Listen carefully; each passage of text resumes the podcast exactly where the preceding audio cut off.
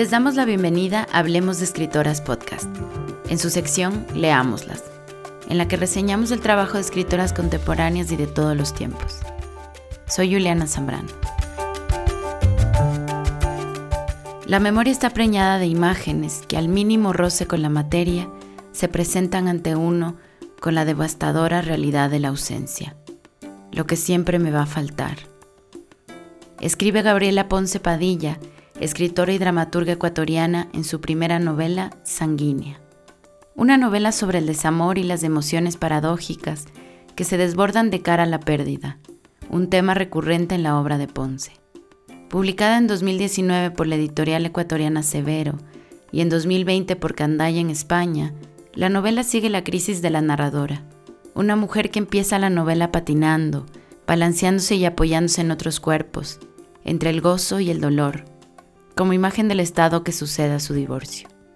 La protagonista aborda en su relato en primera persona, en el desborde honesto de su interioridad, el desgarramiento frente a la separación y asimismo las posibilidades del deseo y erótico frente al dolor, mientras recorre las bases de su educación sentimental en un encadenamiento de imágenes vertiginosas, disparadas por la memoria, que van desde la infancia hasta ese presente, colmado de la sensación de vacío y del riesgo constante de caer.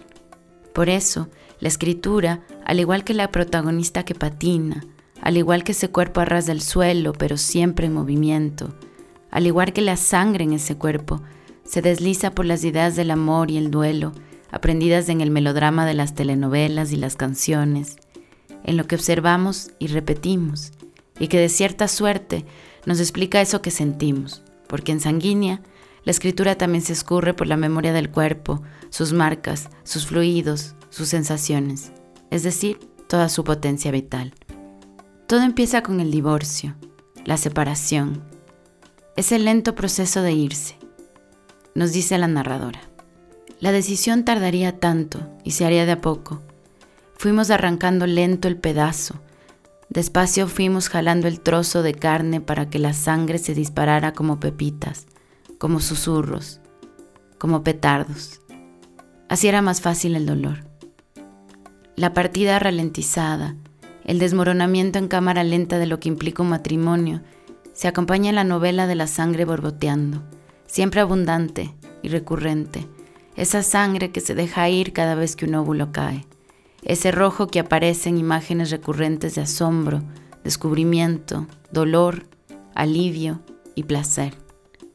En el ensayo El azul de la distancia, Rebecca Solnit habla sobre los paisajes tangibles de la memoria, relacionando los lugares con la música, en su caso, las largas carreteras de Estados Unidos con canciones de country. Revisitar esos lugares, volver a la música, es lo más cercano a volver en el tiempo, nos dice, a explorar esos paisajes que nos componen, que somos nosotros y que de alguna manera nos poseen. Para Solnit, ese es el azul de la nostalgia. En Sanguínea, una obra marcada por la nostalgia, el color es del rojo, la intensidad del rojo. La narradora recorre los paisajes de esa memoria en un intento de abarcarlos como intentando retener algo de ese nosotros que se descalabra. Son ascensores, son departamentos, son bosques y tierra, son cuatro aviones, son noches y también es agua. Es otro país, son cuartos de hoteles, son carros, son camas, son canchas y son locales de comida y son librerías. Es un árbol solitario frente a nuestra ventana al que se le caen las hojas, mientras nosotros, desnudos, nos recitamos las tristezas de nuestra orfandad. Hemos estado juntos en lugares, los lugares existen.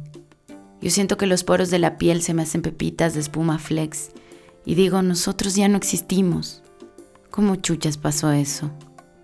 Ante la ausencia de una respuesta, solo quedan los poros abriéndose, dejando ver, dejando salir, la sangre brotando como recordatorio de la vida que se nos escurre, del dolor que se nos escurre.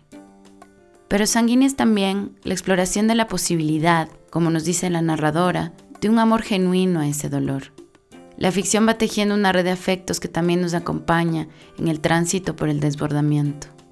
Tenía amigas y la amistad redime, salva, levanta, nos dice la narradora. Por otro lado, el deseo nos moviliza. El gozo nos recuerda que el vértigo puede también volverse placer, el embarazo que algo puede empezar de nuevo.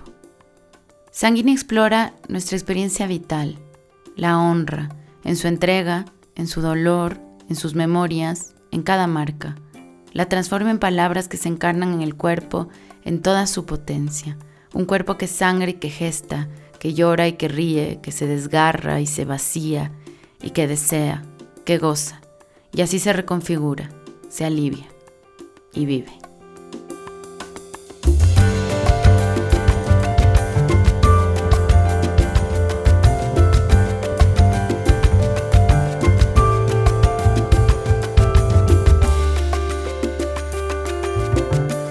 Se despide de ustedes Juliana Zambrano y el equipo de Hablemos de Escritoras Podcast. Somos curadores literarios. Hasta la próxima.